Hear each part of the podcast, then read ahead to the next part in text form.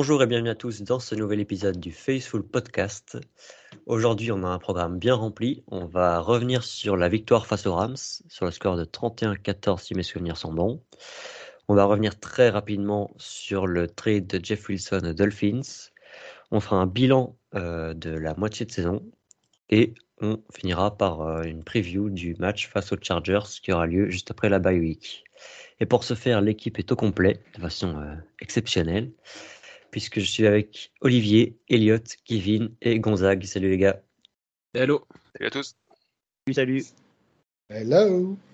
Alors, donc on a gagné face aux Rams après une première mi-temps un peu compliquée et une deuxième mi-temps euh, assez exceptionnelle. Qu'est-ce que vous retenez en premier de, ce match? Qu'est-ce qui, qu'est-ce, qu'est-ce qui vous allez retenir euh, le plus de ce match Gonzague? La première chose qui me vient à l'esprit, c'est la manière dont Demeco Ryans a réussi à se reprendre en deuxième mi-temps, en fait. C'est la première chose, c'est qu'on a eu vraiment deux matchs dans le match et euh, un réajustement de l'ensemble de, de, la défense par Demeco Ryans qui fait que bah, ce fut tout autre chose en deuxième mi-temps. D'autant que je n'ai pas vraiment eu cette impression que les Rams aient baissé de niveau, paradoxalement. C'est vraiment la défense des Niners qui est montée en régime, pas de manière graduelle, qui est montée d'un coup, en fait. Et ça, c'est un grand coup de chapeau à, l'ensemble de la défense, car on avait une attaque déjà très solide, et la défense, en fait, a, réussi à s'aligner dessus, et on est devenu injouable en deuxième mi-temps. C'est exactement, ça. Euh, j'ai vu passer une, petite stat là-dessus. En première mi-temps, euh, Matthew Stafford a joué 22 snaps. Il a été pressé qu'une seule fois sur 22. En deuxième mi-temps, il a été pressé 6 fois en 14 snaps. Et, et dans cette deuxième mi-temps, il n'a fait qu'un 5 sur 12 pour 37 yards ça montre la surdomination de, la défense des 49ers dans cette deuxième mi-temps et l'ajustement exceptionnel des Meko Ryans euh, dans ce match. Ouais, on, en, parlait quand on regardait le match tous ensemble. En deuxième mi-temps, il y, a beaucoup de choses qui ont changé. Déjà, euh, si on y fait un petit peu attention, il y a beaucoup, beaucoup d'appels de blitz qui sont pas forcément de réels blitz, mais euh, vous avez euh, les mecs sur la ligne, ils savent jamais si Warner ou Fanga vont rentrer ou ressortir, donc ils ont un petit pas de décalage. Ensuite, vous avez Boza qui rentrait plus sur les mêmes axes de course. Il a tout changé. Il a mis, il a mis beaucoup de systèmes euh, de fausses pistes et au bout d'un moment, les mecs sur la ligne, ils devenaient fous. Je me suis fait plaisir en regardant le match une seconde fois et en me bloquant vraiment sur la deuxième mi-temps. Et c'est vraiment ce, il, il, il, savent pas par où ça va arriver. Donc même ces deux assignations simples, il les rate. Et euh, le deuxième sac de quand Boza rentre, euh, il y a personne qui même pas ne les fleure. Il passe entre deux gars, c'est les portes du saloon. Comme quoi, les ajustements ont été efficaces. Et en face, malheureusement, pour eux et heureusement pour nous, ils n'ont pas réussi à, remettre le, le, cerveau sur le mode on. Partant de là, ça a été une domination monumentale de la défense deuxième mi-temps. Ouais, je suis d'accord. C'est un bon truc à retenir parce qu'on sortait de plusieurs semaines un peu compliquées pour cette défense. Et non seulement tu as de l'ajustation dans le match, mais tu as, des ajustements aussi par rapport aux semaines précédentes, dans le sens où on s'était fait vraiment dominer par deux attaques. Bon, les Chiefs, évidemment, qui est une attaque extraordinaire, mais on s'était aussi fait dominer par l'attaque des Falcons. Et moi, j'aimerais aussi retenir euh, la défense contre la course, qui pour une fois, je trouve, a été plutôt efficace. Euh, on a pris que 56 yards à la course. Alors, c'est vrai que les running backs de de Los Angeles, c'est pas des foudres de guerre, hein, ça on va pas se mentir, mais de prendre que 56 euh, yards à la course et prendre que 2,7 yards euh, par, euh, par tentative, on, on a fait que deux tentatives à la course de plus qu'eux et pourtant on a fait 111 yards, ils en ont fait 56. La différence, elle peut aussi jouer là. C'est que dans tous les compartiments du jeu, on a été dominant et en défense, on a enfin été ce qui nous a manqué depuis plusieurs semaines, on a enfin été très très très costaud. Et donc vous parlez beaucoup des réajustements défensifs qui ont été faits à juste titre. Mais même en attaque, on est d'accord qu'il y a quand même eu un, changement de dynamique entre la première et la seconde mi-temps. Donc, comme on revient des vestiaires, on marque, si je dis pas de bêtises, quand même nos trois premiers, euh, on met des touchdowns sur nos trois premiers drives. Et après, on se calme parce que le match était mort, mais il y a quand même eu un, changement de dynamique, j'ai trouvé, entre les, les deux mi-temps, non? Je vois Olivier qui me dit non, euh, visuellement. Non. Bah non, le, le, le, le, premier drive, deuxième mi-temps, on leur rend la balle. On a la les trois suivants, on, va, on va au touchdown. Ouais, mais le premier, le premier drive de la, de la, de la, de la, de la deuxième mi-temps, Laurent la balle. Moi, j'ai trouvé que, comme disait Gonzague, c'est sur tout le match que l'attaque, elle a été bonne. En première, mi, en première mi-temps, tu marques des points. Euh, en deuxième mi-temps, tu marques encore plus. Et ce qui fait la différence entre les deux mi-temps, c'est simplement que les, en première mi-temps, se mangent des drives qui durent entre deux et trois mois euh, de l'attaque des Rams, donc tu n'as pas beaucoup de temps. Et euh, tu arrives quand même à marquer des points. Et en deuxième mi-temps, comme ils avaient la balle entre 3 et 4 secondes, partant de là, c'était vite réglé. On avait le ballon, donc on marque parce que franchement, sur la gestion du match, et puis Euh, tu disais, pour reprendre ce qu'il disait Elliot, par rapport, à la différence au niveau du jeu au sol, euh, ouais, mais non, j'ai cru qu'on avait recruté un gars, que ça coûtait cher, blablabla, blablabla, bla, bla, bla. En l'espace d'un match et demi, il a montré à tout le monde que, quand même, c'est quand même vachement bien d'avoir un vrai putain de running back. Il a mis un touchdown à la passe, un touchdown à la course et un touchdown à la réception. Pour donner stats, c'est le premier à le faire depuis. Donc, on parle de Christian McCaffrey, hein, évidemment. C'est le premier à le faire depuis Ledenian Tomlinson en 2005. Donc, euh, dans, dans, toute la ligue. Donc, c'est assez, euh, assez impressionnant. Qu'est-ce que vous avez pensé de, du match de, de McCaffrey? Bah, Je pense que McCaffrey, on va en reparler sûrement dans une section un peu après, mais mais il a été, il a été extraordinaire. Moi, je voulais juste revenir vite fait sur ce qu'avait dit Olivier. J'étais d'accord avec lui dans le sens où l'attaque n'a pas été mauvaise en première mi-temps. C'est juste qu'on n'a pas le ballon en fait. En première mi-temps, on a trois fois on a trois drives. On fait un punt sur le premier, comme en deuxième mi-temps où on avait fait un punt sur le premier, et on met un touchdown et un field goal. C'est juste que euh, l'attaque des Rams fait des drives ultra longs. Donc au final, l'ajustement offensif n'a pas été important que ça. On était, on était en place en fait dès le début en attaque, et notamment grâce à un homme, Christian McCaffrey, qui a été qui a été partout quoi. Enfin, on avait vu des, bribes de d'explosion contre les Chiefs où il avait fait des belles courses, il avait été présent à la réception, il avait montré qu'il pouvait être dangereux euh, dans le système Shannon.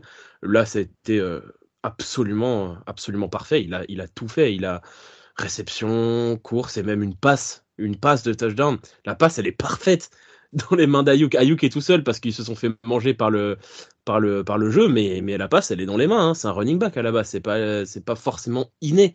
On pourrait penser que des mecs, ouais, mais ils, ils doivent savoir faire des passes. Non, le mec, c'est un running back. Il a sûrement été running back toute sa vie. Donc, faire une passe à ce niveau-là en NFL dans les mains d'un receveur de plus de, de plus de 30 yards, c'était c'était nickel et franchement ouais euh, qu'est-ce qu'on a qu'est-ce que j'ai pensé du match de McCaffrey? Bah parfait.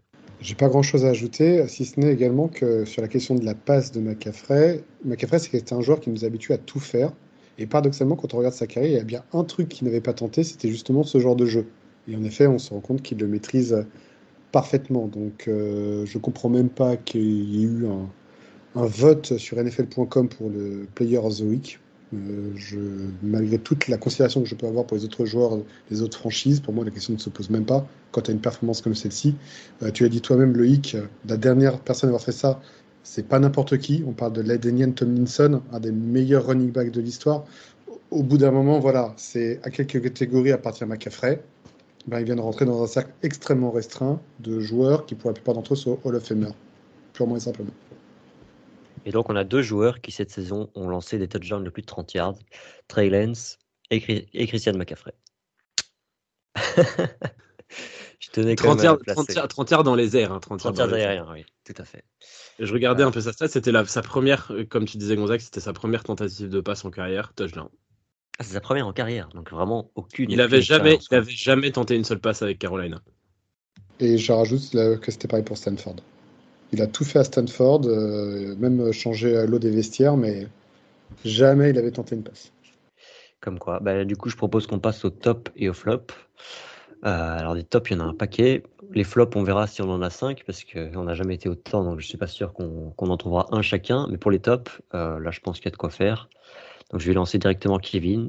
Ton premier top pour ce match? Je voudrais citer un joueur dont on n'a pas parlé dans la première partie d'émission, qui, pourrait être surnommé le receveur 1 de cette équipe, qui s'appelle Brandon Ayuk, qui a encore fait un match euh, exceptionnel. Euh, c'est son troisième match à plus de 80 yards, troisième match consécutif. Euh, s'il gardait ce rythme qu'il a eu sur ces trois matchs, il signerait une saison de plus de 1400 yards. Je ne sais pas si on se rend compte de, la saison qu'il est en train de réaliser, de la performance qu'il est en train de réaliser. Il y, a, il y a Pro Football Focus que certains peuvent connaître et qui note les joueurs par poste. Et euh, le, seul receveur qui est mieux noté que lui sur cette période, sur ces trois derniers matchs, il s'appelle Tyreek Hill. Sinon, il n'y a aucun receveur qui est à son niveau.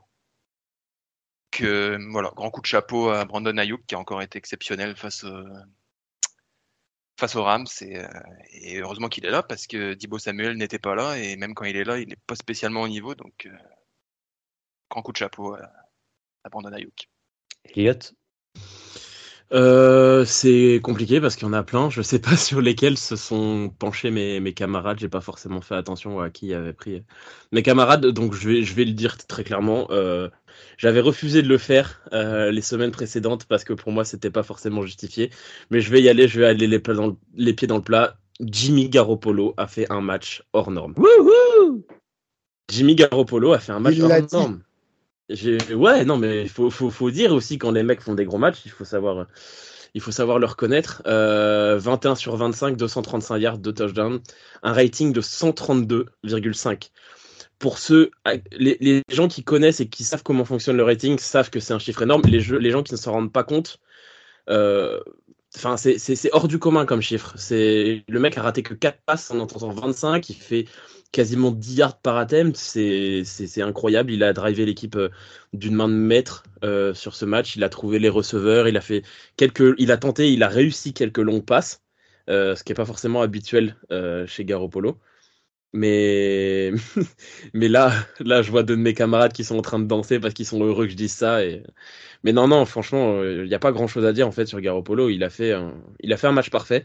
Euh, malheureusement, on sait que ça sera pas forcément le cas tout le temps parce que des matchs de ce niveau-là, en fait, tout le temps, enfin, c'est quasiment impossible.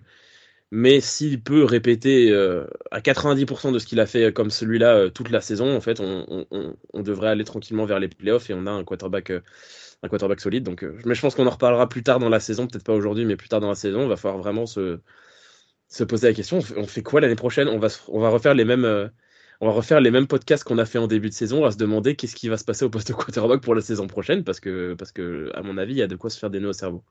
Sauf que, sauf que cette année, on sera peut-être moins sûr de notre coup, parce que si Garoppolo garde ce niveau-là toute la saison, on sera peut-être moins convaincu de donner la chance à Trellens l'année prochaine. Ouais, mais par contre, à ce niveau-là, on aura peut-être plus de chances de choper un premier tour de draft en échange. Il va falloir le prolonger avant. J'ai vu un, je sais plus quel euh, chroniqueur NFL qui conseillait justement stratégiquement parlant de trader Trellens euh, et d'offrir un contrat à Garoppolo. Bon, pour ma part, bien que je sois un immense fan de Garoppolo, euh, je maintiens qu'il y aura une question de salary cap qui va se poser à ce stade, mais bon, nous verrons ça en fin d'année. De toute façon, trader Trellens, pour qui, contre quoi, sa cote aujourd'hui, elle n'a rien à voir avec celle qu'elle était au moment de la draft. Donc, je ne vois pas où est la plus-value ici. Je vois pas dans quel cas on pourrait être gagnant d'un trade pour Trellens. Surtout que je pense que pas grand monde d'autre que Shannon qui aurait drafté euh, Trey 103. Donc, euh, je sais pas. Après une saison blanche et une saison en tant que blessé, je, je, je lui vois vraiment aucune valeur de trade. Et puis j'ai envie aussi que Shannon assume son choix à un moment, donc euh, et de voir ce que ça va donner. Ton top, Olivier? À moi, mon top. Ben, quand on regardait le match tous ensemble, on était tous d'accord sur le même top. Et j'ai dit dès le deuxième mi-temps, j'ai dit non, moi j'en ai un autre, j'en ai un autre, j'en ai un autre. Et euh, on en a parlé entre nous et on n'en a pas parlé depuis le début de saison. Et c'est pour lui rendre hommage pour euh, la saison plus euh, le match. C'est Rocketman, euh, numéro 54, linebacker volant, Fred Warner. Pour les gens qui n'ont pas encore vu le, la tentative de retour de ses coups de pied d'engagement, où on le voit partir sur le côté. Je, vous conseille à tout le monde de voir l'image sur, les internets. On voit passer d'un coup euh, euh, un gars qui remonte le ballon, puis il se prend un missile, il se prend un roquette euh, de la team des New Mutants sur le côté, qui le coupe en deux. C'est Fred Warner. Voilà, oui, non, pas, pas tout le monde aura la référence, mais je vois que Kevin là. Merci Kevin. Non, non, Warner pour ce qu'il a fait sur le match, c'est exceptionnel. La première mi-temps, la première mi-temps, il est, il est à son niveau et ça suffit pas parce qu'il manque beaucoup de monde autour. Et en deuxième mi-temps, il a été prépondérant il a été prépondérant parce que parce que ben déjà un c'est l'âme de la défense, c'est le chef de la défense, c'est le c'est c'est le chef d'orchestre. Et après il a il a il a, il a il a joint le geste à la parole. Il est euh, il a rendu dingue la ligne la ligne offensive des euh, des, euh, des Rams. En plus il a cette intensité ce qui avait manqué les matchs précédents où c'était un peu mouligas, là on a retrouvé cette intensité et quand il rentre dedans, mais ça couine dans tous les sens. Et voilà, c'est quand lui il est comme ça. Euh, en plus, il ne fait pas de flag à aucun moment. Il est juste impressionnant de puissance, euh, de maîtrise, parce qu'à ce niveau-là, frapper aussi fort, faire aussi mal et ne jamais être pris, c'est que c'est parfait. Donc euh, franchement, Warner, il a un gros salaire et il le mérite amplement. Non, et puis pour le coup, euh, on n'en a pas parlé depuis le début de la saison, mais dans les matchs où notre défense était moins bonne, lui, il était quand même à plutôt bon niveau. Mais le fait Tech, c'est un linebacker. Il a pas forcément des stats qui se voient autant que les autres. Il va pas forcément faire des sacs ou des interceptions, mais il est tellement, il est tellement important au cœur de la défense que, ouais, non, tu as raison, c'est ensemble, ensemble de son œuvre. Je suis d'accord. Je vais y aller avec Christian McCaffrey, moi. Bon, bah, on en a déjà pas mal parlé. Je vais pas rajouter grand-chose sur lui, mais il faut évidemment le citer comme top, vu qu'il a fait un match qui restera dans l'histoire pour son premier match complet à San Francisco. Donc c'est vraiment, c'est vraiment très, très enthousiasmant pour la suite. Il n'a pas fait ses 100 yards à la course. Enfin, il a quand même, il a quand même mis plus de 5 yards par course à une défense des Rams qui est la dixième meilleure défense contre la course de la ligue. Et surtout, ça a été notre joueur le plus, le plus ciblé euh, dans les airs, donc euh, plus que Brandon Ayuk encore. Donc, euh, donc voilà, on, voit que, que Shanahan a, trouvé son, son chouchou. C'est exactement ce qu'on espérait voir, j'ai l'impression. C'est exactement le. Certains se demandent si c'est pas un peu si, si, M6 cette année va pas être ce que Dibo Samuel était l'année passée, dans un style un peu différent, mais de nouveau en mode l'arme offensive numéro une, et ça va être son attaque à lui plutôt que l'attaque euh, d'un quarterback quel qu'il soit. On, verra quelle va être la, tête de cette attaque euh, si Dibo Samuel revient à un niveau semblable à ce qu'il avait l'année dernière, parce que c'est ultra excitant d'avoir non pas un joueur comme Christian McCaffrey, mais d'en avoir deux, parce que Dibo Samuel est très semblable dans ce qu'il a montré la saison dernière par rapport à ce qu'a fait McCaffrey euh, face aux Rams.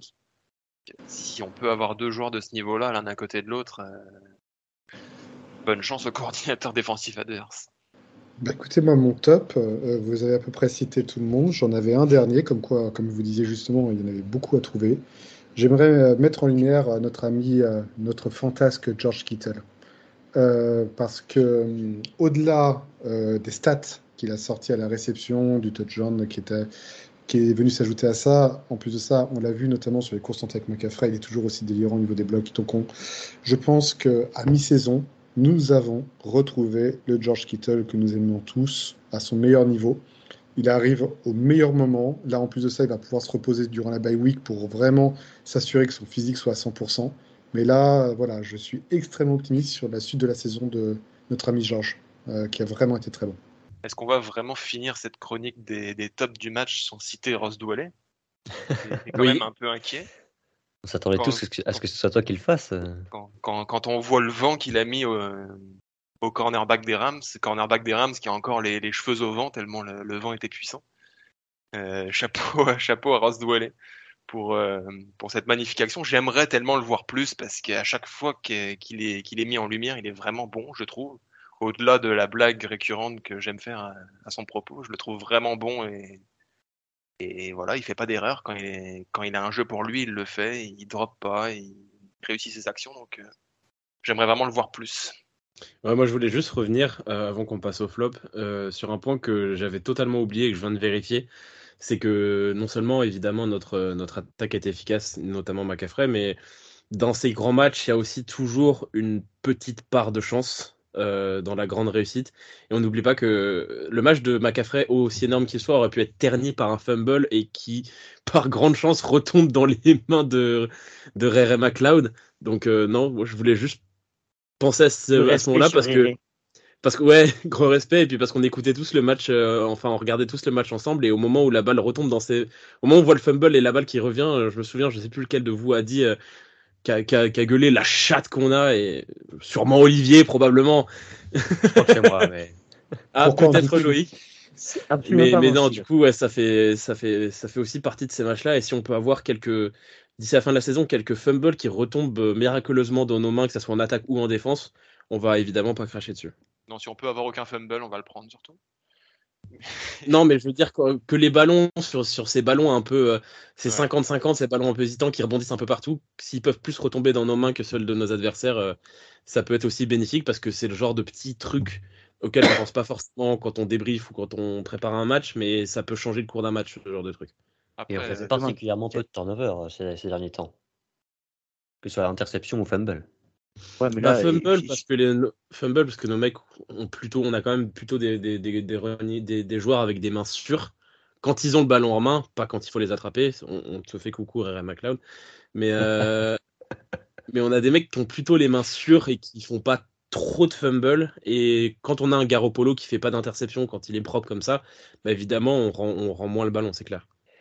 Euh, bah, du coup, je propose qu'on passe au flop. Alors, je sais pas si ça vaut la peine qu'on en fasse vraiment un chacun, euh, parce que je suis pas sûr qu'il y en ait cinq, mais euh, on peut les faire collectivement. Pourquoi, pour vous, s'il devait y avoir des flops, ce serait quoi? Il y a quand même de quoi faire avec la première mi-temps. Mmh, moi, je suis très déçu. Je vais me permettre de parler d'un joueur parce que je pense que de nous cinq, c'est probablement moi qui l'apprécie le plus. Je suis extrêmement déçu, même si je sais qu'il revient de blessure, qu'il a eu des petits soucis de pépins de santé, je veux bien tout entendre, mais McDinchy, ça devient très problématique sur le côté droit. C'est euh, pour moi, c'est vraiment l'ombre au tableau euh, que je vois euh, tout au long de ce match, mais même sur les trois derniers matchs en fait. C'est-à-dire que McGlinchey, pour qu'on remette dans le contexte, au niveau des stats, c'est un joueur qui a plutôt toujours, mais même à Notre-Dame lorsqu'il était à l'université, un joueur plutôt moyen bon à l'université, donc moyen de facto en NFL sur les jeux de passe, mais qui est redoutable à la course. Euh, quand je dis redoutable, c'est du niveau de, son, de Williams euh, à gauche, en fait. Donc euh, c'est vraiment un très très bon joueur, théoriquement. Et là, depuis trois matchs, il est mauvais partout.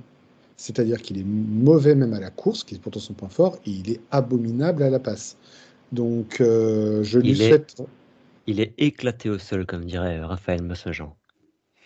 Ah oui, non, mais c'est vraiment, je ne reconnais pas le joueur que j'apprécie.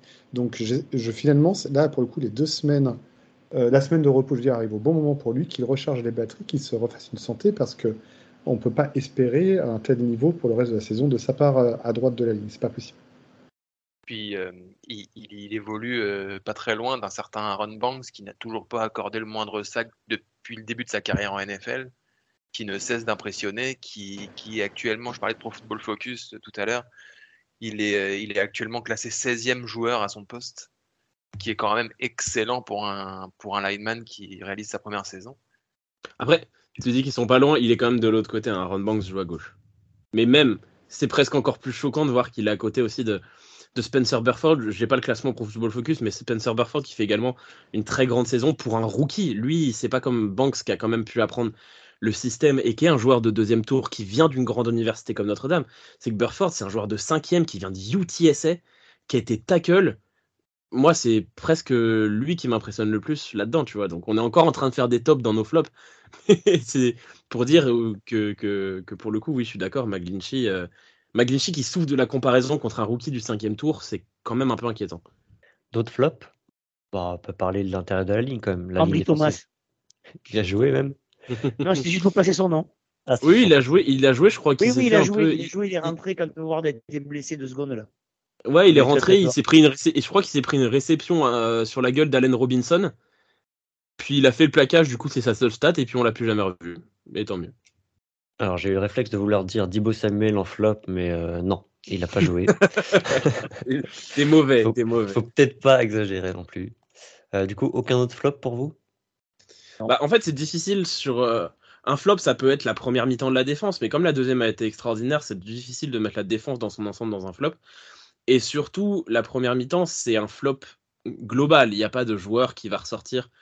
Euh, la première mi-temps de la défense, elle est mauvaise parce que globalement, l'escouade est mauvaise. Si on devait ressortir un nom sur la première mi-temps, ce serait sûrement Demeco Ryans. Mais comme c'est aussi un peu le top et un des tops de la deuxième mi-temps, c'est un peu compliqué de ressortir quelque chose euh, de ce match-là. Enfin, on gagne 31-14 contre les champions en titre. Pour moi, il y a très peu de choses à... négatives à ressortir sur l'ensemble. La, la, défense est sur la continuité de ce qu'elle a montré contre les Falcons et les Chiefs dans cette première mi-temps la mi-temps arrive, les ajustements se font, donc ça efface, ça efface ce qui s'est passé avant, puisque l'ajustement a été fait et Demeco a trouvé la solution. Difficile d'en parler. Et si je dis pas de bêtises, on devrait retrouver Harry Armstead juste après la bye week. Sachant que l'intérieur de notre D-line était peut-être l'élément le plus inquiétant euh, de ces deux, trois derniers matchs en défense, euh, ça peut être très enthousiasmant. J'espère que du coup, on va retrouver la, défense ultra régulière et ultra euh, impressionnante du début de saison. Euh, pour, pour, pour, parler des retours potentiels, euh, on parle aussi de Kyle et, euh, et Iledja Mitchell. Donc il y a quand même de très très très beaux retours dans l'effectif pour le prochain match. Et Dre Greenlow, quelqu'un sait ou, ou, Fred Warner va rester tout seul encore quelques semaines? Alors, Non, il est pas. En fait, le truc, c'est comme il est pas sur Injured Reserve, normalement, il devrait. Il devrait pas être trop long, mais je pense qu'il peut revenir sur la, après la bye week de, des déclarations de Cal Shannon qui disait que il était vraiment absent contre les Rams, mais que c'était pas, euh, c'était rien de, de, bien, de bien méchant. C'était plus une précaution pour ce match-là sûrement, et puis, euh, et puis voir après comment ça évolue. Mais donc je pense que c'est le genre, de, on pourrait potentiellement le retrouver euh, face aux Chargers. C'est ce que j'avais compris aussi. Honnêtement, à part Al Shair qui est blessé un petit peu plus long terme, euh, tout le monde devrait être présent, sauf blessure à l'entraînement qu'on ne souhaite pas. Tout le monde devrait être présent face aux Chargers. Al qui nous manque beaucoup, je trouve, sur Special Team. Parce que je trouve que notamment sur les, sur les retours, un joueur comme Orenberg, c'est moins le taf. Alors qu'il est censé être un spécialiste. C'est censé être un spécialiste, mais enfin, je me souviens que les fans des Packers le décriaient. donc, euh, je sais pas. Après, tu euh, parlais, tu parlais d'Alchalir, on a aussi, euh, faut pas oublier, même si il est un peu déçu depuis qu'il est arrivé, mais on a aussi Javon Kilo qui devrait, qui pourrait potentiellement manquer l'ensemble de la saison 2022. C'est pas encore sûr, il pourrait peut-être revenir en cas de playoff, mais en tout cas en saison régulière, on va pas le revoir tout de suite. Mais ça, c'est comme il avait dit Kevin il y a quelques temps. Fait partie de ces joueurs, lui, Verrette.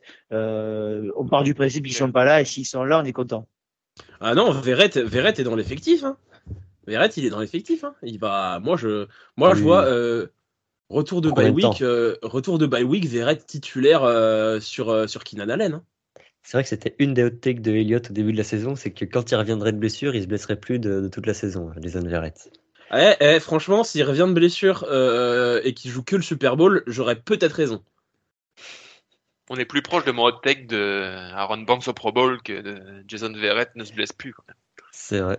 Et celle-là, bah, elle était vraiment incroyable. Elle était incroyable, mais techniquement, Jason Verrett, il peut pas se blesser s'il joue pas. il peut se blesser en entraînement. S'il s'entraîne pas, il fait non. Il... À la limite, il va se blesser en faisant la vaisselle, mais. Euh, il, peut glisser un cadre sur le une jambe, il est capable. oui, c'est vrai. Alors, je propose qu'on parle maintenant un peu du, trade qui a eu lieu cette semaine. On a envoyé Jeff Wilson aux Dolphins en échange d'un cinquième tour de draft. Euh, j'ai cru comprendre que vous étiez plutôt satisfait de ce trade. Je me trompe? Ah, complètement. Complètement. Un cinquième tour pour un running back, hein, poste décrié. Un running back n'était pas sûr de faire l'effectif en début d'année, sachant qu'on a récupéré McAffrey, qu'en termes de timing, euh, on a euh, Elijah Mitchell qui revient de blessure. Euh, et qu'il nous reste encore quelques joueurs euh, sous la soupape, moi, je ne vois pas en quoi il ne s'agit pas d'un bon trade. On en parlait un petit peu en off tous ensemble, et on disait que scénario ultra optimiste, mais quasi invraisemblable, un cinquième tour, et éventuellement un switch de pick de late round dans le pire des scénarios. Et eh ben c'est le meilleur des scénarios qui nous est tombé dessus. J'y croyais à peine, d'ailleurs, à vrai dire. Un cinquième tour pour ce joueur. À titre d'exemple, on a échangé un Ryan Mustard et un Matt Breda en forme pour le même tarif. Donc, euh, moi personnellement, euh, on m'offre un cinquième tour sur, sur Wilson par rapport au contexte actuel et au timing actuel, mais je ne me pose même pas la question 5 secondes. C'est un très bon trade euh, par rapport à son âge, à son contrat et à son importance au sein de l'effectif. Il ne faut pas oublier que c'est quand même un joueur qui a passé les deux derniers étés sur la trade block à espérer qu'une équipe veuille bien s'intéresser à lui et qu'on puisse récupérer un septième tour, quelque chose comme ça on se retrouve avec un cinquième tour dans la poche. J'ai vu pas mal de gens dire euh, un cinquième tour, c'est tout, mais non, détrompez-vous, un cinquième tour pour un, pour un joueur qui allait se retrouver troisième running back de l'équipe dès le prochain match, c'est absolument incroyable. Il Là, faut pas oublier que, faut pas oublier que déjà, ouais, c'est un running back. Enfin, euh, c'est un poste, à part quand tu as des superstars comme McAffrey, c'est un poste qui aujourd'hui n'a quasiment plus aucune valeur. Et moi, le titre de comparaison que je prenais quand on parlait d'un possible trade de, Jeff Wilson avant que ça se fasse, c'était James Robinson, l'ancien des Jaguars qui est parti au Jets, qui est parti pour un sixième. Et moi, je voyais dans aucun monde un mec comme Jeff Wilson valoir plus que James Robinson. Il n'y a pas une seule saison de Jeff Wilson qui est, alors que ça fait 4 ans qu'il est dans la, dans la ligue, il n'y a pas une seule de ces saisons qui est meilleure que les deux qu'a fait Robinson depuis qu'il était aux Jaguars. Donc je trouve ça un peu. Moi, je trouve que c'est un très très bon trade. Et puis, je sais plus ou moins de ce que tu vas parler, Loïc. Tu vas parler de sûrement de profondeur d'effectif. Mais toi qui, tiens... toi qui tiens tellement aussi à la pluralité des profils, c'était un peu le même en course pure que McCaffrey, à savoir un running back rapide. Là, on va retrouver Ladja Mitchell, qui est un running back puissant, plus des mecs derrière comme Tyron Davis Price pardon, et Jordan Mason, qui sont plus des running backs puissants, derrière un McCaffrey qui va prendre le max des snaps et qui est un running back rapide. Bon, du coup, Elliot m'a un peu introduit. Alors, je suis d'accord sur le fait que c'est une belle contrepartie. pour moi, un cinquième tour pour un running back, c'est bien, surtout comparé à James Robinson, qui me paraît clairement au-dessus de, de lui. Effectivement, au niveau du, au niveau du profil, je, il apporte pas spécialement grand-chose par rapport à ce qu'on a déjà, parce que CMC est arrivé. Maintenant, moi, vraiment, j'ai un problème dans l'idée où on sait tous que CMC, le principal danger, c'est qu'il se blesse pour une longue période. Elijah Mitchell, est-ce que j'ai vraiment besoin d'en parler? Le mec se blesse euh, un match sur deux quand il est sur le terrain. Et pourtant, j'adore ce joueur, hein, vraiment. Mais il se blesse énormément. Pire que CMC, j'ai envie de dire. J'ai même peur que ce soit sa dernière saison en NFL ou pas loin. Euh, est-ce qu'on n'aurait pas dû garder Jeff Wilson parce qu'on a vu cette saison qu'il était fiable et qu'il ne s'est pas blessé depuis son retour de blessure en début de saison dernière? Pour moi, avoir trois running backs dans cette situation-là, c'est presque en avoir un avec Jeff Wilson et deux demi-running backs en termes de, sûreté de, leur, euh, de leur euh, physique. Je ne l'ai pas très bien dit, mais je pense que vous avez compris ce que je voulais dire. Euh, donc vraiment, je, suis mitigé parce que pour moi, on va manquer de profondeur d'effectif. Un poste où vraiment on, est tout le temps, on a tout le temps plein de blessés. Et alors Mason et Tyrion Davis Price, si vous en parlez, je veux bien, mais Shannon leur fait aucune confiance cette saison. Donc est-ce que ça vaut vraiment la peine de les mentionner? Je suis pas sûr. Mais je suis pas vraiment d'accord avec toi là-dessus, dans le sens où c'est compliqué de se dire on va garder un mec qui est troisième sur son prof, sur son poste, parce que peut-être que les deux premiers vont se blesser. Je veux dire, si c'était un backup, je dis pas, mais là, c'est un mec qui va se retrouver numéro 3. C'est un mec, si les mecs devant se blessent pas, se blessent pas il prend même pas un snap. Hein. Il prend même pas un snap. D'accord, donc Mitchell, c'est même pas un peut-être entre guillemets, c'est un, un énorme peut-être en grade. Euh, le mec se blesse une fois sur deux quand il est sur le terrain. Oui, mais ça reste un peut-être. Le poste de running back, c'est un poste où on a vanté surtout à San Francisco la force de notre système je pense qu'il y a pas mal de gars. Le poste de running back, c'est un truc où tu peux aller chercher des mecs très loin, des mecs free agent, des mecs euh, sur des practice squad et qui sont, qui sont capables de faire des gros matchs. On l'a vu Tevin Coleman. Tevin Coleman est sur notre practice squad. Tevin Coleman, il a joué une fois avec nous, il a fait un pur match. Donc je pense pas que ça soit. Ça aurait été peut-être sur un autre poste, je dis pas, mais sur le poste de running back, ça m'inquiète pas. Vous parlez pas de quelque chose d'assez important.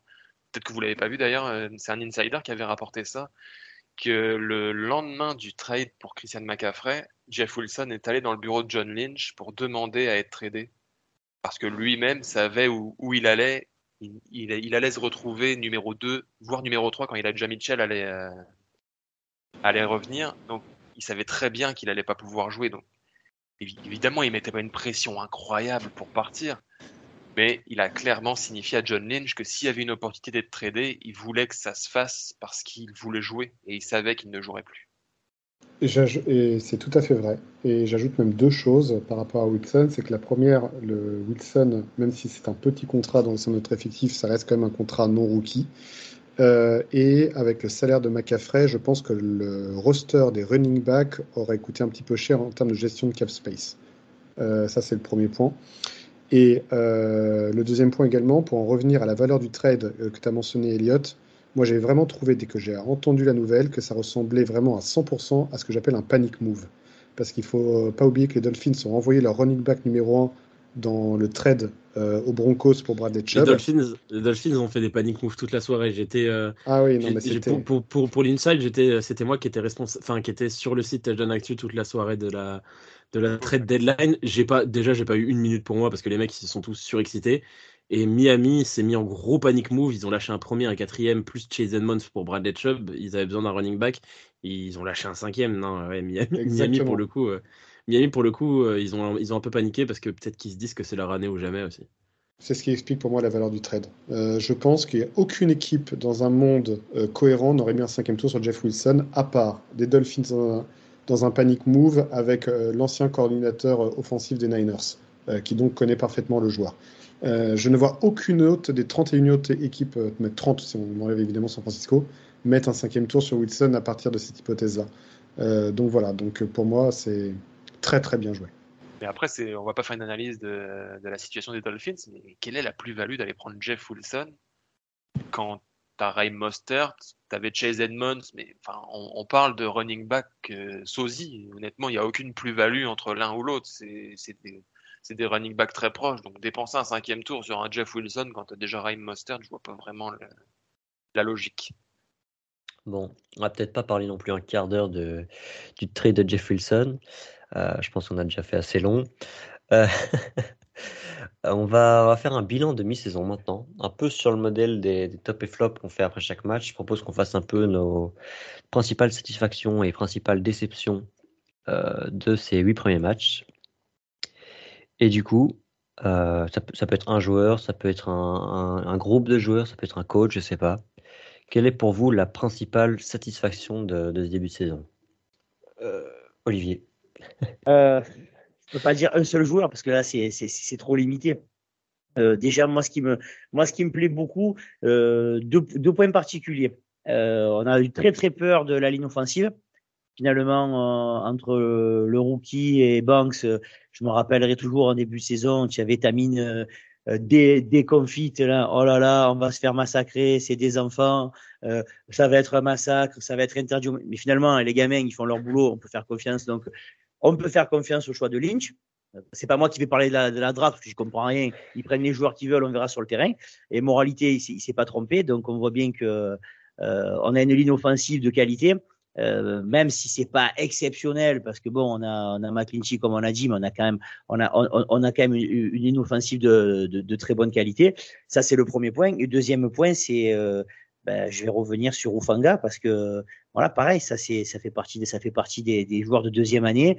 Euh, un peu comme Banks de l'autre côté avec la O-line, euh, même si Ufanga l'avait un petit, un petit peu vu jouer l'année dernière, mais euh, ça fait partie des, euh, du côté intéressant aussi à San Francisco, c'est qu'on a des joueurs qui sont euh, payés grassement, qui sont certainement les, les, mieux payés ou quasiment les mieux payés à leur poste. Mais on les entourer avec des, euh, avec des rookies qu'on paye pas, pas grassement, loin s'en faut, et qui font largement le taf. C'est pour ça que je trouve qu'on a un très bel équilibre et que arriver au complet, la deuxième partie saison, ça va être du bonheur. Ça, c'est sûr que je pense que le premier joueur qui nous vient à l'esprit de manière objective, c'est un quelqu'un avec des cheveux bien longs euh, sur l'arrière de notre défense, ça c'est sûr. Je pense qu'il est dans l'esprit de tout le monde. Euh, moi, je vais continuer sur la lancée d'Eliott. Euh, J'aimerais, euh, dans la foulée de l'émission de la semaine dernière, mettre en avant euh, notre quarterback actuel, Jimmy Garoppolo, parce qu'il est bon de rappeler les conditions qui sont les siennes euh, cette saison, c'est-à-dire qu'il un cahier de jeu très tard, il est sur la, la, trade chart pendant toute la mi-saison, euh, il n'a pas accès au jeu, euh, le quarterback titulaire se blesse d'un coup, il doit rentrer sur le terrain, il apprend quasiment dans la foulée qu'il va faire la saison entière, et derrière, malgré toutes les critiques, malgré tous les reproches qui lui sont faits par une, on va dire une franche des, supporters des, Niners, la réalité c'est qu'il est en train de mettre tout le monde d'accord, en tout cas toute personne objective d'accord. Et je trouve qu'il faut avoir un mental en béton armé pour pouvoir arriver à ça, d'autant qu'on sent que c'est un joueur d'équipe. Euh, il n'est pas là pour faire gonfler ses stats inutilement. Le but, ce qu'il veut, c'est gagner, fidèle à lui-même comme il l'a toujours été. Et typiquement, c'est ce que j'appelle un quarterback qui vous amène une équipe au Super Bowl car il transcende les joueurs autour de lui. Il, euh, il fait que vous, à chaque poste autour de lui, vous serez meilleur. Et c'est ça que j'aime chez ce quarterback-là il pousse les autres vers le haut. Et c'est comme ça qu'une équipe arrive au Super Bowl. Et c'est comme ça que nous irons au Super Bowl cette année. Il y a, il y a, il y a une vraie progression euh, euh, du jeu long chez Aloïc. Parce que Garoppolo était quelqu'un qui ne lançait jamais. Et plus la saison avance, plus il a tendance à allonger, à euh, allonger ses passes. Ça, c'est une, une, facette de son jeu très intéressante qu'il n'exploitait pas et, et, qui change forcément notre avenir offensif. Complètement d'accord. Il y a aussi le fait qu'il est mieux physiquement, les gars. Il est mieux physiquement. Ça, ça se voit, ça se voit quand dans ses petits pas de déplacement. Le touchdown que met McCaffrey, par exemple, bon, des bien, c'est pas sa première option ni sa seconde. Et vous voyez comment il se tourne, comment il se déplace. L'année dernière, on aurait dit une momie. Cette année, il a des, je, je dis pas qu'il va à 200 à l'heure, mais les petits pas de déplacement pour se repositionner, ça part. Et euh, au niveau du bras, je pense que son opération lui a, lui a remis le bras en état aussi. C'est pour ça qu'il peut, il, il peut tenter plus de passes longues, à mon avis. Et puis, quelle équipe peut perdre son quarterback numéro 1 au deuxième match et quand même viser le Super Bowl? C'est quasiment inédit euh, comme, situation d'avoir un tel niveau en ayant perdu son quarterback numéro 1 aussitôt. Euh, bah moi, les, critiques que je fais en, général, si je reprends mes, grandes critiques sur Garoppolo, c'était son salaire. Il l'a fortement réduit, même si je pense qu'avec les bonus, on va gratter les 20 millions, mais enfin, il l'a quand même euh, réduit et, accepté de le faire. Déjà, ça, ça montre sa mentalité. Ses blessures, il s'est pas encore blessé une seule fois, alors que la saison dernière, il se blessait quasiment euh, un match sur trois, et encore, je suis gentil. Et, euh, moi, ce qui m'énerve, ça, ça pas tout le monde, mais moi, ça m'a toujours énervé qu'il il n'est pas du tout les passes longues dans son, dans son playbook. Et là, il commence à aller chercher. Il aurait pu faire sur certains matchs, je sais plus c'est contre qui, je crois que c'est contre les Falcons, où vraiment il aurait pu faire beaucoup plus de yards aériens si, euh, si le receveur ne droppait pas. Et ça, bon, moi, je l'avais un peu dit pendant, pendant l'intersaison que je voulais des, cibles capables de faire des réceptions euh, profondes. Mais, euh, mais voilà, j'ai l'impression que presque toutes les critiques importantes que je fais sur Jimmy G ont disparu. Euh, je me justifie parce que pour ceux qui me suivent sur Twitter, euh, 49ers Belgique, je, je, passe beaucoup de temps à critiquer Garoppolo, je le fais beaucoup moins maintenant. Donc voilà, pour l'instant, je suis content. J'ai l'impression que malheureusement, euh, il suffit d'une blessure à son épaule ou d'une blessure à son doigt pour qu'il il soit plus sur le même rythme que ses derniers matchs. Mais, euh, pour l'instant, il n'y a, rien à reprocher à son début de saison. Rien. À part son, match contre les Broncos, il ne nous a jamais fait perdre un seul match. À part celui-là. Quelqu'un d'autre, euh, on va dire un, top sur l'ensemble de la première moitié de saison? Euh, J'avais pensé à parler d'Emeco Ryans, mais finalement, je vais plutôt aller sur notre GM John Lynch, euh, dans le sens où bah, je reviens même plus tôt que, que le début de saison, mais c'est un GM qui est arrivé qui n'avait jamais eu ce genre de poste qui reconstruit une équipe de zéro. Quand il est arrivé, c'était un champ de ruines total. Il a, il a créé une équipe. Aujourd'hui, il a créé un des effectifs les plus complets de la ligue. C'est quelqu'un à qui on reprochait parfois de ne pas se mouiller assez, de, de, de, pas dans les trades, de pas de pas aller assez loin, de pas tenter des choses. Et puis là, il nous a sorti un des plus gros trades de, la saison avec l'arrivée de Christian McCaffrey à un poste qui pour moi était une déception de la saison. Le jeu au sol n'avançait pas assez selon moi et ça a totalement transfiguré l'attaque. Il suffit de voir le seul match complet qu'a joué Christian McCaffrey pour voir l'apport de ce trade et pourquoi il fallait le faire et pourquoi il a eu raison de le faire. Donc euh, grand coup de chapeau à lui pour, euh, pour s'être mouillé et pour avoir fait taire ses détracteurs parce que quand il y a un move à faire, il est capable de le faire, peu importe, euh, peu importe si les gens pensent que c'est trop cher. Moi j'en ai un autre de top. Euh, on n'en a pas encore parlé depuis le début de cet épisode, même s'il a fait aussi un bon match contre, contre les Rams. Je trouve qu'on prend un peu trop pour acquis Nick Bossa. C'est évidemment, il est trop fort, mais on n'en parle pas assez. Euh, J'ai regardé ses stats, il est à 8,5 sacs depuis le début de la saison. 8,5 sacs depuis les, sur les 8 premiers matchs.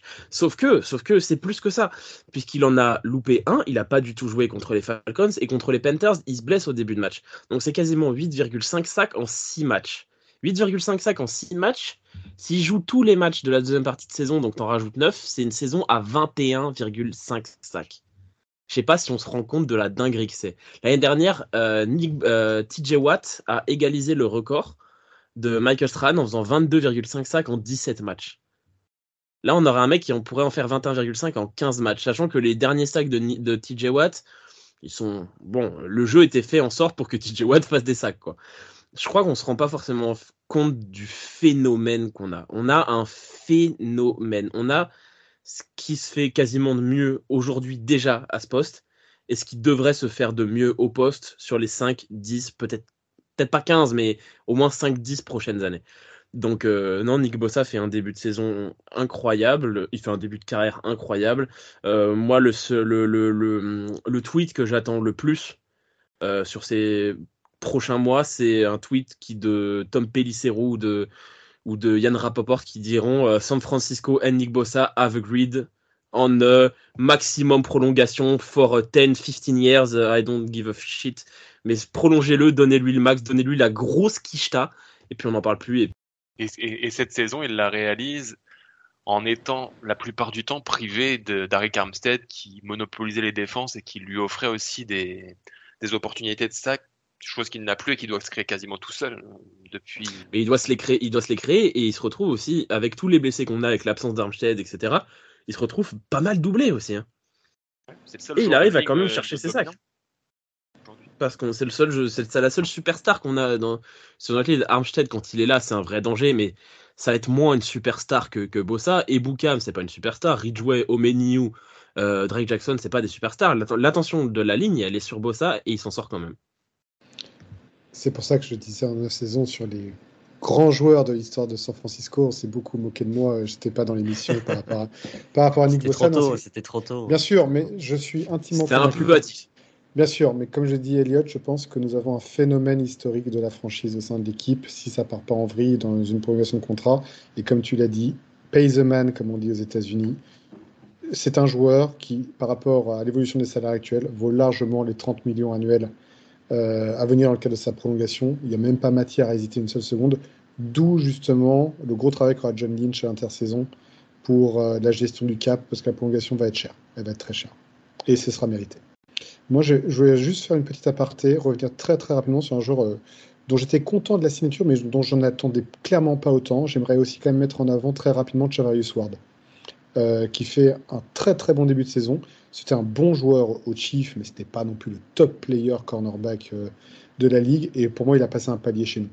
Il, est, il justifie clairement un statut de cornerback numéro 1.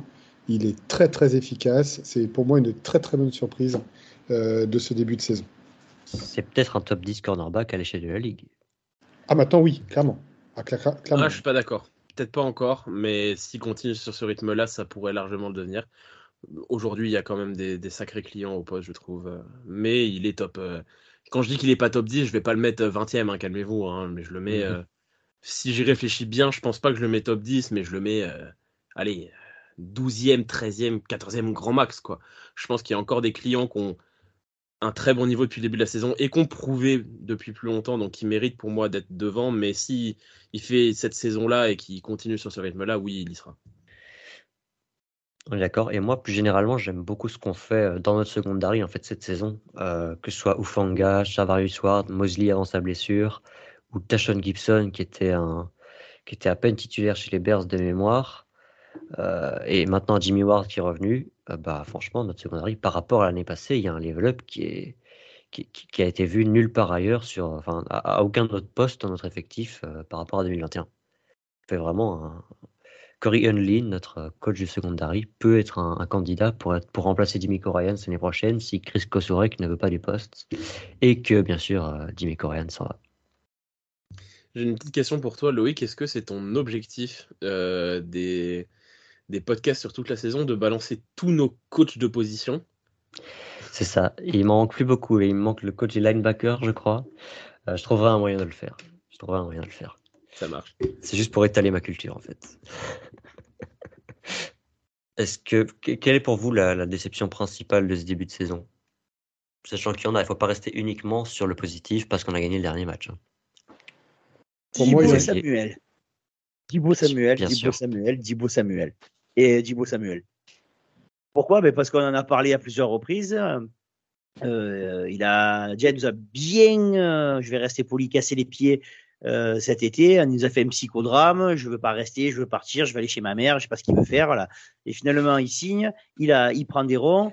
Et depuis, depuis, le début de saison, il est, euh, ben, il est moyenasse, comme on dirait chez moi. On dirait qu'il il s'est transformé en véritable mercenaire de, de, de la NFL. C'est le genre de joueur que je déteste. Euh, je parle de façon générale, les mercenaires de la NFL, c'est les mecs qui vont te faire deux, trois saisons, et puis dès qu'ils ont leur gros chèque, eh ben, ils cachetonnent et ils font plus rien. Et ça, euh, bon, avec Gonzague, ça fait des années qu'on suit la NFL. Il y aurait une liste longue comme le bras de noms à sortir de joueurs qui ont fait ça.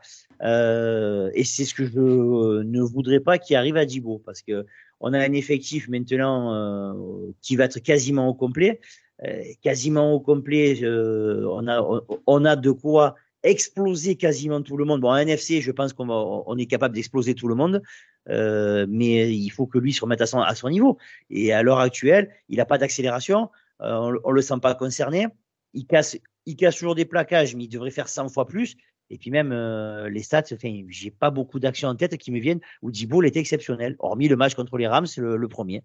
Voilà, donc pour moi, la véritable déception euh, euh, depuis le début de saison, c'est Dibo Samuel. Et quel dommage, parce que le Dibo Samuel de 2021, dans cette attaque-là, ça aurait été vraiment exceptionnel avec McCaffrey, avec Ayuk qui a, clairement monté cran.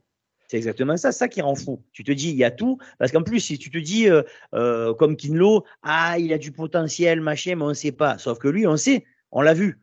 Donc on sait mmh qu'il a, il, a largement dans les jambes. Donc ça, c'est ce qui me rend le plus fou, c'est ça. Je peux pas en vouloir à un mec moyen d'être moyen, euh, mais je peux en vouloir à un mec qu'on a vu exceptionnel devenir tout simplement euh, ben, moyenasse. C'est ça qui me voilà. Alors je sais pas ce qui s'est passé, mais J'espère me tromper, mais la théorie du mercenaire NFL, ça me gonflerait réellement. Si c'en est un, on le revoit dans deux ans. Parce que heureusement, on lui a donné entre guillemets que trois ans de contrat. Donc euh, on verra. J'espère me tromper, j'espère qu'il nous donnera tort d'ici la fin de la saison. Hein, mais euh, ah, J'espère aussi. Hein.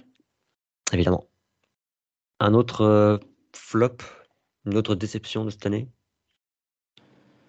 Bah, tu parlais de Dibo Samuel. Moi, j'ai deux déceptions qui le surclassent euh, à titre personnel. Euh, la première, c'est on nous a sorti tout un, tout un pataquès euh, sur l'investissement sur notre special team pendant la off-saison. On nous a sorti, ça y est, on est allé chercher les meilleurs joueurs de la ligue. Ça y est, on a Ray on a Oren Burks. On va, on va être fabuleux en special team. Moi, je constate juste une chose, c'est que le seul joueur qui a été décrit en special team, c'est le meilleur d'entre eux cette année, c'est Wisnowski. Euh, le reste, c'est des escroqueries. C'est, on est, je dirais pas qu'on est nul à chier, parce qu'au moins, pour une fois, euh, on tente, par exemple, les retours de punt et les retours de kick-off, chose qu'on faisait même pas avant. Mais au moins, on les tente. Mais, à part deux ou trois retours de Ray très corrects, le reste, c'est abominable, c'est pas beau, c'est pas bon. C'est pas bon du tout. Donc, je suis extrêmement déçu. Il y a quand même une petite progression par rapport à l'année passée, non? J'ai l'impression que l'année passée, on était vraiment l'une des pires spécial teams de la ligue, alors que là, on est dans une espèce de ventre mou moyen. Mais c'est très moyen par rapport à L'année passée, c'est juste que c'était cataclysmique. C'est difficile de se comparer. Euh, là, on n'est on pas bon, mais c'est vrai que par rapport aux investissements et à la, à la pub qu'on a fait pour la special team, c'est pas suffisant. Mais l'année dernière, L'année dernière, on fait le, match contre les Packers qu'on fait en playoff, où on, fait ce match-là un bon match. Euh, j'ai l'impression que les gens ont oublié, mais les special teams de l'année dernière, c'était horrible.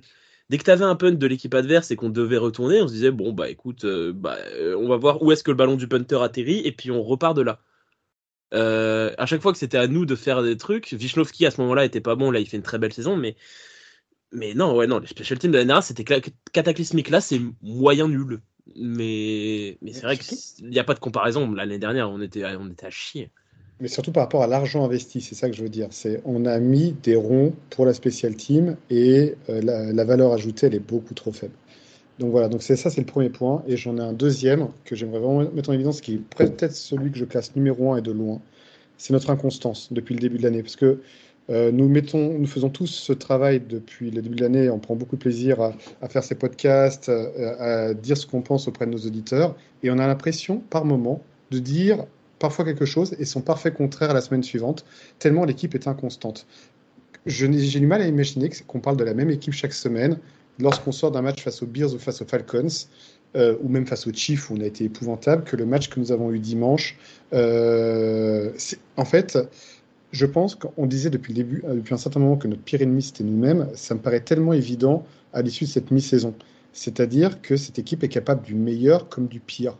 Euh, et je pense que le plus gros travail que nous avons à faire là, pendant cette semaine de repos, c'est de travailler le mental. Euh, et ça se voit d'ailleurs sur l'intensité au niveau défensif, où on a eu cette première mi-temps face aux Rams, l'ensemble de ce match face aux Falcons et face aux Chiefs, où on a été minable. Et on a eu cette deuxième mi-temps face aux Rams et le reste du début de l'année où la défense, c'est pas la même. C'est les mêmes noms sur le terrain, mais c'est pas la même. Donc, euh, qu'est-ce qui se passe en fait euh, par, par, rapport à ça? Moi, j'aimerais vraiment que notre équipe gagne en constance. Euh, sinon, c'est trop la roulette russe en fait. Et c'est pas comme ça qu'on gagnera le Super Bowl. Je pense que c'est un gros travail sur lequel il faut que, que l'on se penche. Ouais, je suis d'accord avec toi. Enfin, je sais pas si on se rend compte, tout le monde nous hype comme un, potentiel favori de la NFC, euh, peut-être même une des équipes à battre en NFC avec les Eagles, euh, peut-être sûrement les favoris de la NFC avec les Eagles. On est à 4-4, on a perdu contre les Broncos, les Bears et les Falcons. C'est incroyable, c'est-à-dire que notre équipe, potentiellement, dans notre, euh, conférence, on est injouable. Potentiellement, on est injouable. En jouant comme contre les Rams, on est injouable. Mais ça, on l'a fait deux fois en huit semaines. Euh, c'est ça le problème, c'est que Kevin, ton micro est coupé. C'est ça le problème, c'est qu'on est, on est, on est capable de faire ce genre de match-là contre les Rams.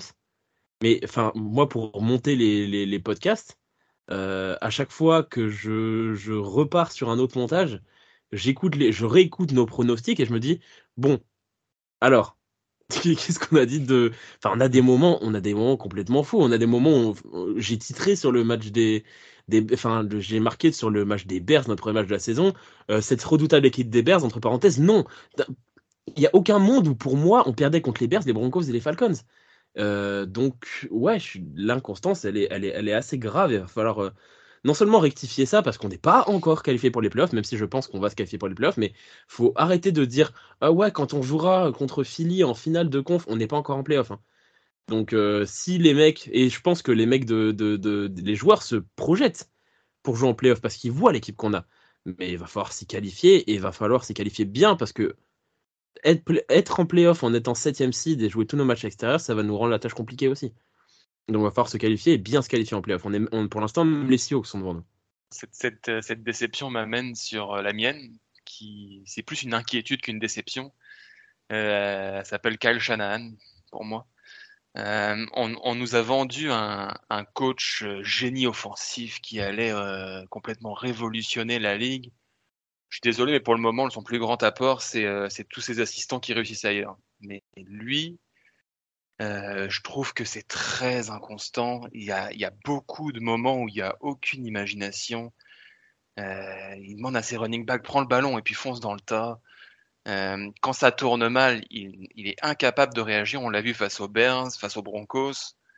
Il n'y avait, il avait pas de réponse. Il, on, on, parle d'un coach qui, qui, est, qui est potentiellement top 10, top 8, voire mieux par, selon certains. Et, est incapable de réagir quand ça tourne mal. Donc, on a laissé plusieurs années.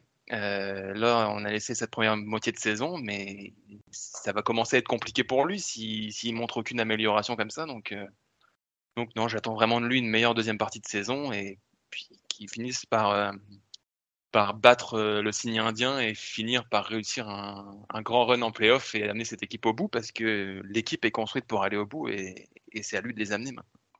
Vous êtes d'accord avec ça? Ouais, ouais, je suis d'accord, dans le sens où, où ça fait bientôt six ans qu'il est là et qu'il est. On peut trouver des excuses pour la première saison, pour la deuxième saison, parce que son équipe était nulle. Mais là, il est toujours en bilan négatif après six ans. Euh, il a montré des signes de grosse fragilité. C'est vrai qu'il nous a emmenés au Super Bowl une fois. Il nous a emmené loin en playoff l'année dernière, mais c'est ses deux seules participations en playoff. Et il a montré sur des matchs qu'il était aussi capable de s'éteindre complètement. Et c'est pas ce qu'on attend de lui. Euh, on attend un mec qui est à fond du début à la fin. Et on, parlait de l'inconstance juste avant. Je pense qu'elle est en grande partie due à Kyle Shanahan et il faut que ça change. C'est une question très compliquée pour moi. Euh, parce que, en fait, on, parlait lors d'une précédente euh, émission du Kagaro Polo sur le fait que c'était un quarterback frustrant. Moi, pour moi, Shanahan est un entraîneur frustrant parce que on sent qu'il a un immense talent.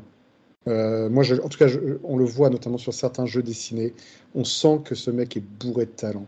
Mais dans, dans, une autre main, on a vraiment l'impression qu'il a un poil dans la main complètement dingue et un ego surdimensionné. C'est-à-dire que vous savez, cette espèce d'élève euh, en classe qui a tous les talents du monde et qui vit sur ses acquis, le fameux, celui dont on a tous connu, bah, il est là, il est en face de nous, il s'appelle Kyle Shannon. Euh, c'est ce, voilà, c'est moi c'est ce que je lui reproche, que je lui reproche lors d'une autre émission, c'est cette incapacité de se remettre en cause quand ça va mal. Tu l'as dit très très bien, Elliot. Je pourrais pas le dire mieux sur le fait qu'il s'éteint complètement, notamment parfois sur les quatrième carton. C'est pas nouveau, c'est un problème qu'il avait en tant que coordinateur offensif. On a tous ce Super Bowl face aux Patriots en tête. Euh, c'est un mec qui se réinvente pas quand la quand la roue tourne en fait. Si un c'est pas un, un, au moins c'est un coach qui pour moi pour faire passer un palier à une équipe, je le prends tous les jours.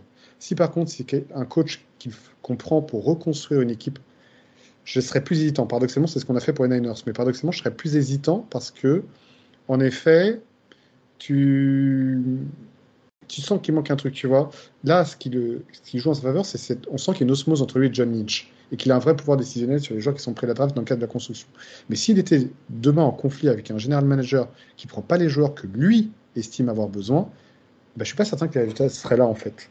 Donc euh, c'est ça qui me frustre chez lui, c'est que je sens un mec bourré de talent, mais alors putain, tu devrais faire mieux quoi. Qu'est-ce. Pourquoi tu, tu te remets jamais en cause?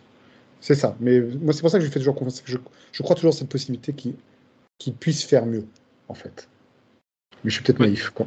C'est pour ça que je le mets pas en déception, mais je le mets plus en inquiétude parce que, parce que ça commence à faire longtemps qu'il est là et j'ai l'impression qu'on lui reproche encore ce qu'on lui reprochait à sa première année chez nous. C'est ça qui m'inquiète un petit peu.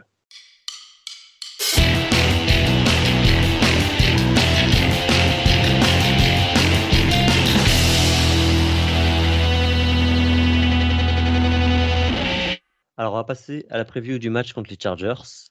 Euh, les Chargers qui sont au moment où on se parle à 4 victoires, 3 défaites. Si vous nous écoutez la semaine avant le match, euh, il y aura déjà eu. Ils auront joué un match de plus face aux Falcons, si je ne me trompe pas. Donc on ne sera pas tout à fait au courant de leur état de forme euh, au moment où on les affrontera. Mais pour vous, est-ce qu'on va battre les Chargers et quelle stratégie il faut adopter pour y arriver? Oui, nous allons les battre. Pour deux raisons principales. J'en parle un petit peu hors antenne à mes amis Kevin et Olivier. C'est qu'il y a deux éléments pour moi qui sont qui sont rédhibitoires en fait pour les Chargers contre nous. Le premier, c'est que leurs deux euh, wide receivers principaux sont absents. Euh, il y a Palmer évidemment qui va, qui va revenir, mais euh, Williams est out, Keenan Allen est out. Et face à notre défense, à notre secondary, ça va être très difficile pour eux, d'autant que leur left tackle principal est blessé. Donc, s'il y a un très gros pass rush et que Justin Herbert est obligé de lancer dans la précipitation, ça risque d'être euh, très compliqué euh, pour, euh, pour les Chargers. Ça, c'est le premier point. Et le second point également, c'est que les Chargers, de mémoire, c'est la 27e équipe contre la course de la Ligue. Et Kevin m'a fait part que c'était même la pire équipe de la Ligue en termes de yards encaissés à la course. Et face à une équipe comme San Francisco, dont c'est la spécialité, c'est euh, deal breaker. Donc, voilà, pour moi, euh, ces deux éléments sont rédhibitoires pour les Chargers pour pouvoir être compétents contre nous. Alors évidemment, depuis le début de l'année, San Francisco a le don de nous faire mentir sur des matchs qui semblent être acquis euh, pour eux. Mais euh, franchement, en l'état actuel des forces et faiblesses des équipes, je ne vois pas comment nous pourrions perdre ce match. Oui, je suis entièrement d'accord avec toi. Parce que euh, il faut voir aussi que leur ligne offensive, ils avaient fait pas mal de recrutements, mais ils sont comme d'habitude le cimetière indien, ils ont plein de blessés. Donc ils ont une ligne offensive qui est pas au niveau euh, qui, devait, qui devrait l'être.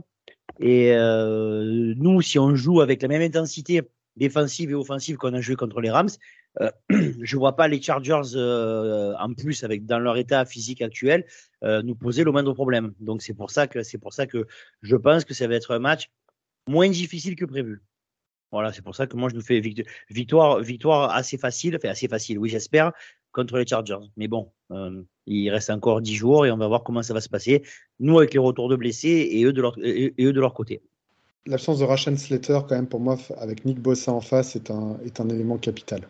Euh, clairement, parce que Herbert, c'est un quarterback qui a toujours su euh, lancer dans la pression, mais là, pour le coup, ça va passer en step. Euh, clairement, sachant que le wide receiver numéro 1 des Chargers, ça va être leur wide receiver numéro 3. Euh, donc il y a vraiment, vraiment du boulot de ce côté-là. Puis leur wide receiver numéro 3, qui va, être le seul qui va jouer parce que le numéro 1 et le numéro 2 sont blessés, mais le numéro 4 et le numéro 5 sont aussi blessés, qui sont aussi des receveurs intéressants qui ont fait des stats en début de saison. Donc, euh, bonne chance à eux. Ils vont devoir se reposer sur un Justin Herbert qui, comme on l'a dit, n'aura pas beaucoup de cibles, et un Austin Eckler qui, qui va devoir courir et prendre en charge l'attaque tout seul ça, va être, compliqué pour eux, je pense. Et puis Austin Eckler qui va non seulement devoir prendre l'attaque à son compte, mais ce qu'il a eu du mal à faire aussi depuis le début de la saison. Hein. On est peut-être sur une, on est sur une saison difficile pour Austin Eckler. Euh, moi, je le vois très bien puisque je l'ai en fantasy et du coup, euh, il ne fait pas beaucoup de, bons scores. Mais euh, faut voir qu'on quand je pense sur le papier et je pense qu'on va gagner. On est en tout cas largement favori. Après, attention, hein, depuis le début de saison, c'est ce genre de match-là qu'on perd.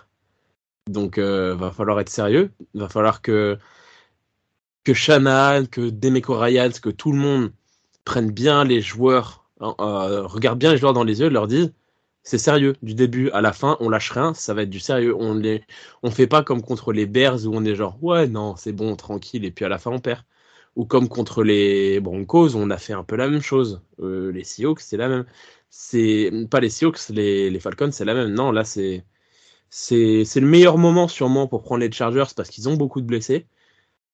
On y va, let's go. Faut qu'il y ait un peu comme, pour moi, l'idéal, c'est pour moi comme contre l'autre équipe de Los Angeles, euh, que euh, on rentre dans le quatrième carton avec euh, deux touchdowns d'écart et que derrière on est juste à jouer la montre quoi.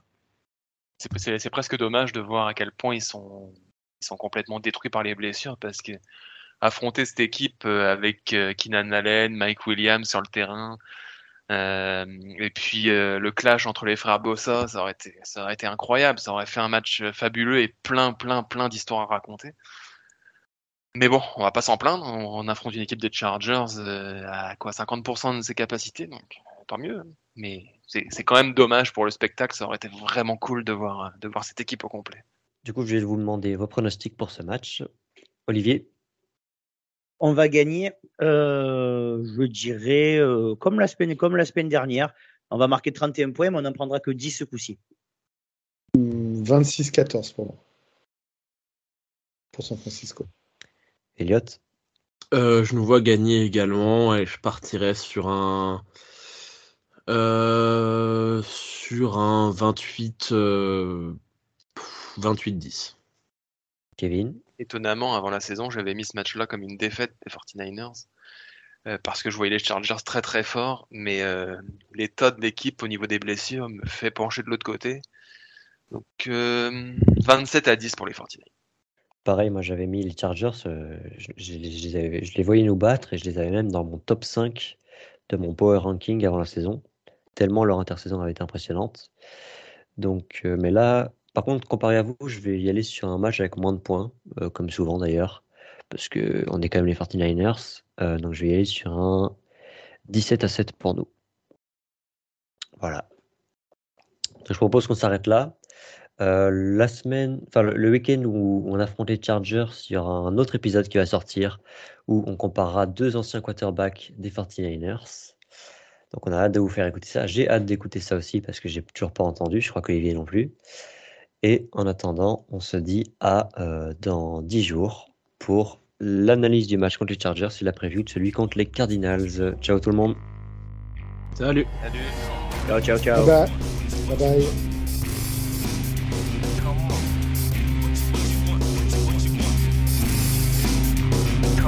Come